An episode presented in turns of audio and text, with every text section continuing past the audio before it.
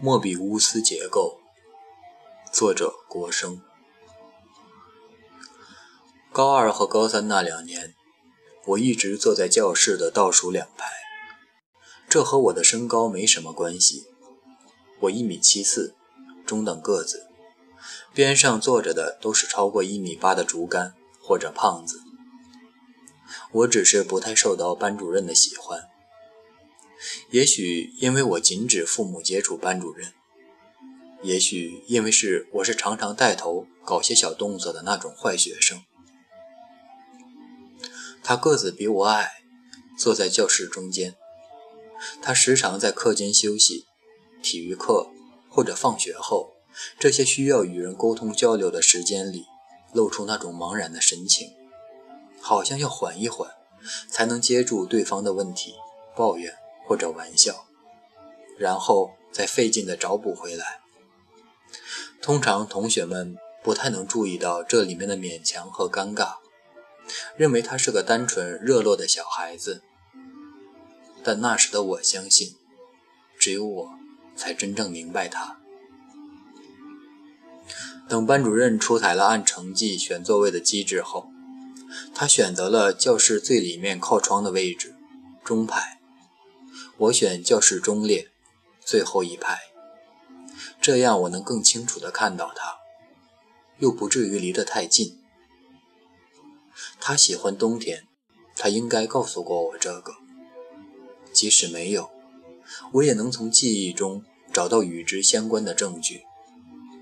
仅从一动不动的后脑勺，就能判断他对窗外的冬天入了迷。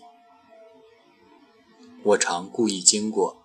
看看那种凝固的神情，有时我会注意到他呼吸时上升的热气，有生冻疮的迹象的耳垂或者手背，他草稿纸上密密麻麻的演算笔记，他那双脏兮兮的运动鞋和深蓝色的袜子，他盯着窗外，窗上满布水汽，又一个抽象抽象画般的冬日。将持续整个冬天。那时，我觉得我这辈子只会喜欢这一个人。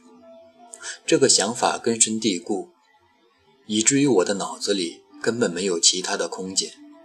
当下是不重要的。我厌弃那种盲目的在学习方面的努力与奋斗。未来也是不重要的。这像是一个被植入了我潜意识中的观念。我这样的人，或者扩大到一个虚指的我们，是没有未来的。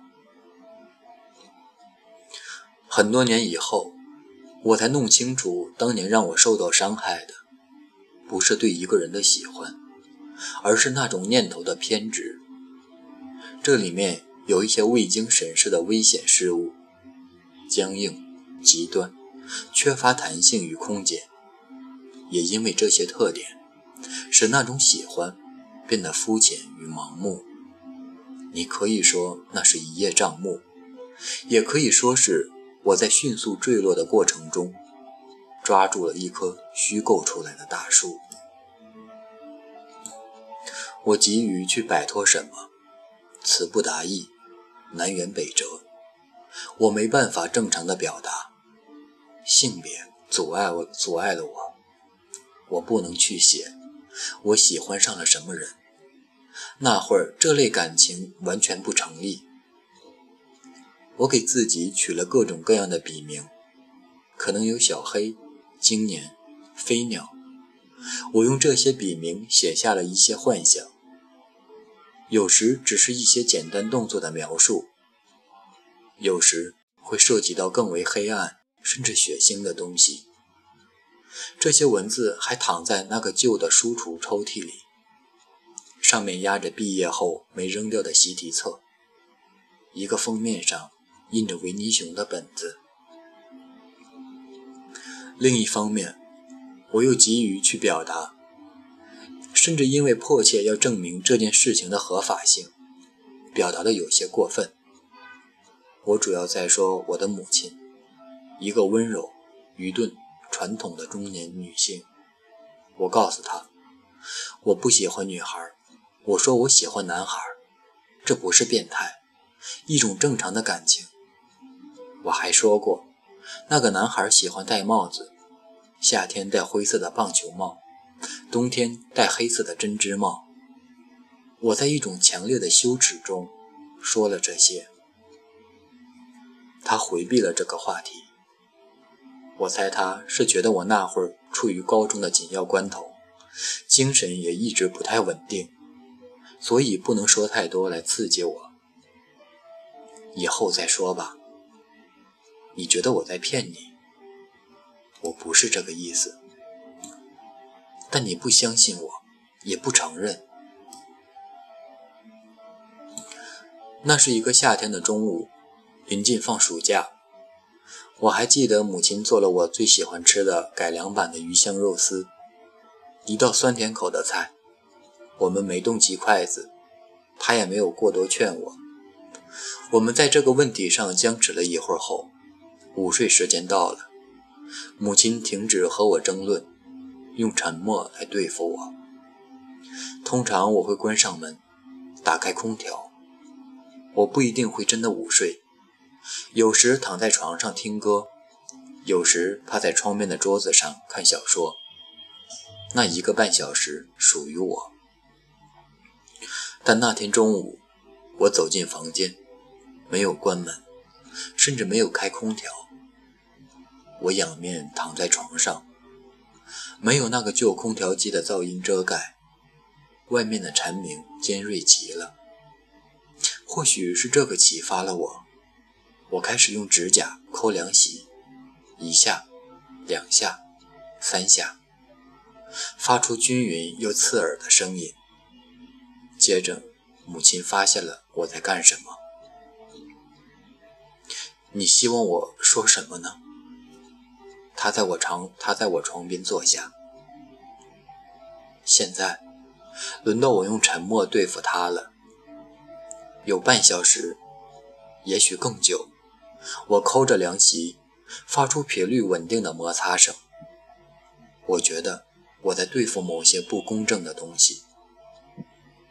事实上，那种偏执并不是突然出现的，它一直存在，甚至有可能先于后天经验对我产生的影响。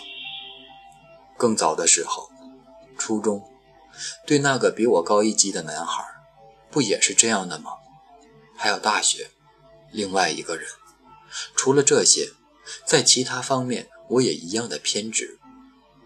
警惕、任性，要按照自己的想法来做，是这个要求了我必须违反所有形式的威权的规定动作。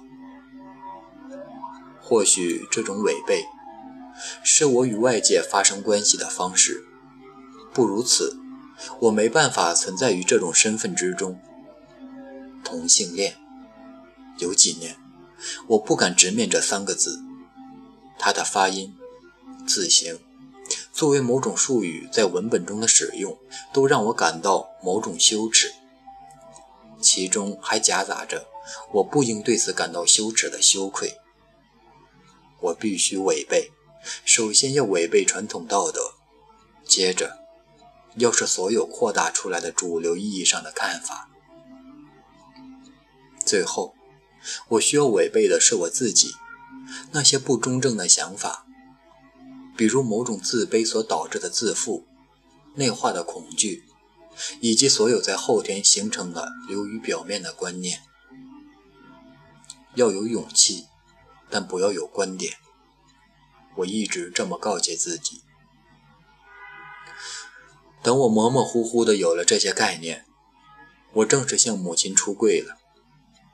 那是大一的冬天，过年回家。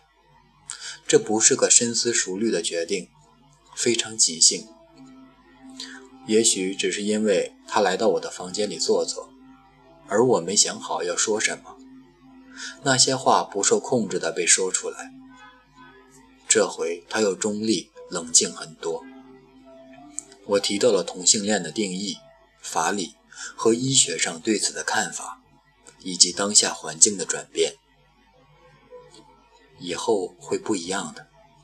他又说了这句话：“你相信我作为一个成年人的智商约和理解力吗？”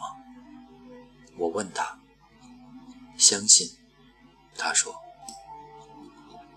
他告诉我，他没什么不能接受的，他只是害怕我未来会孤独和伤心。这不是由我决定的。”我说。我想到还在念高中时，我还对他说过一些傻话。我说某某哪怕考上了清华大学，那个学校会有无数个他；但我即使念的是一个烂学校，那个学校也只有一个我。他说他相信。其实我说那句话的时候，根本谈不上相信与否。那只是一句蠢话。我很容易陷入到某种形式的愚蠢中去，这是说，在我自认为强大的过滤系统之中，还有很多容易忽略的漏网之鱼。比如，我过分的相信我跟母亲所提起的那种特殊，它造成了我很多年的自我孤立，拒绝普通的人、友谊、情感，这种矫枉过正中。有一些难以察觉的轻浮。再比如，因为这些充分的怀疑，当我找不到理由去质疑一个对象时，我会过分的相信他，一种被我创造出来、毫无保留的去拥抱的热情。对于我的同性恋身份，度过最初几年的惶恐之后，我进入到一种截然相反的状态中。我不加掩饰，甚至有意提及，我将它作为某种实践来抵抗日常世界的压抑。这当然是一种更为轻便且容易被人记住的做法。它的初衷是我活着更省力。如果有什么两难的境界，不在于我说或不说，让别人进去吧，让别人去决定接受还是不接受。我也慢慢的意识到这个身份所具有的解放意义。当你彻底没办法进入到主流系统中，无法建立一段稳定的受保护与认可的关系时，你就会反过来去质疑那些关系本身。爱太容易被浪漫化，被虚构。婚姻，过时的制度，各种意义的自由的终点。在大学里，我遇到了性少数群体和女权主义的团体，有些是校内的社团与活动，还有一些是社会上的。北京、上海、广州，我第一次作为独立的个体与所谓的社会发生关系。正是因为我的同性恋身份，以及我对此的表达与行动，一次次的工作坊、见面会。粗陋的戏剧与行为艺术，各种当面求同存异，背地里却针锋相对的话语与理念。每个人都会说，我们所呼吁的是一种真正的平等与多元。多好的两个词！是那几年我唯一相信的事物。在我还不太明白文学写作是什么的时候，我甚至认为，这是我要想要去写作的对象。和想要表达的理念，但他们真的能接受不同观念的存在吗？如何对待喜欢处女的直男，或者被圈养的女性？他们又是怎样处理自身的问题？是否能突破他们所反对的那些人身上常常有的虚构迷思，那些内化的性别观念？遗憾的是，很多人不能。高举一句标语，只需要几句他人的怂恿，一点盲目的勇气。但要向内审，但要向内审视，去推翻历史在自身上的作用，并根据一些理念去重构一个自我，则要难得多。他需要强烈的意愿、真诚以及巨大的勇气。这也是我很久以后才知道的，在那个时候。我只是难以掩饰对此的失望与厌倦。并迅速地离开了现场。我的文学老师走走跟我提起过，他不相信任何形式的组织。这话在当年对我来说是矛盾的。如果那个组织的理念正是你所信仰的理想呢？这暗示着一种非黑即白的划分方法，你同意或者不同意，并以此决定你的态度与你所看到的事物的本质。事实上，它是一个复杂而微妙的系统。细菌和病毒之间没有明确的界限，我们往往很难分辨，到底是个人秉持着某种理想而加入了组织，还是我们的思想被某种理想植入，让组织成为了一种具有重大地位的存在。走走说，组织是危险的，要远离那种可能性。你的个体性被一些含混不清的概念偷换。他不止一次地跟我说过这些。最初，我拿着小本子，让他给我讲小说写作的技法时，我们成为朋友。坐在梧桐树下的露天咖啡馆时，我想，或许他对我存在着某种担忧，来自于他曾经的年轻的经验。脆弱的人。总是容易被理想的火光灼伤，这是我所有表达的前提。但在这个前提之后，我无法回避或否定我在性少数群体中和女权团体中的经历。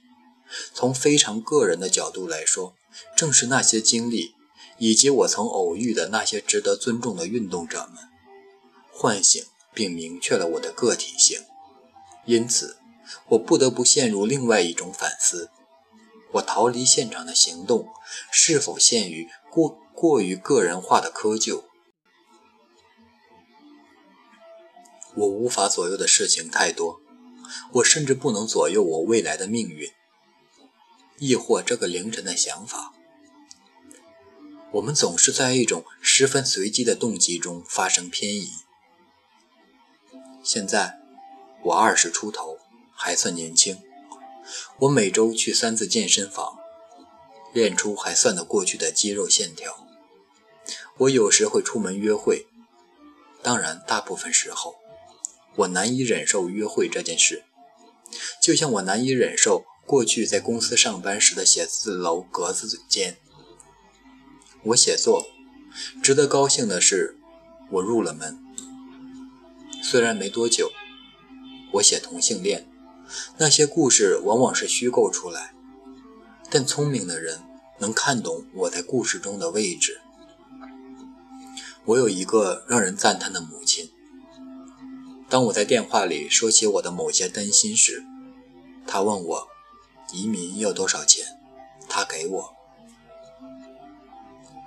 我不止一次地和朋友聊起我们还能做什么。我的回答常常听上去幼稚且无力。做正在做和想做的事情，但诚实地说，这是我经这是经过我思考之后的想法。我的任务不在于任何形式的表达，而是作为一个写作者，写出我真正关心的东西。也许是一触即发的孤独，也许是漫长的伪饰中片刻的真实。也许只是某个人对着窗户发一会儿愣。或许我唯一要比过去更为注意的是，任何的出神与失控背后，都有一层正在聚拢的阴影。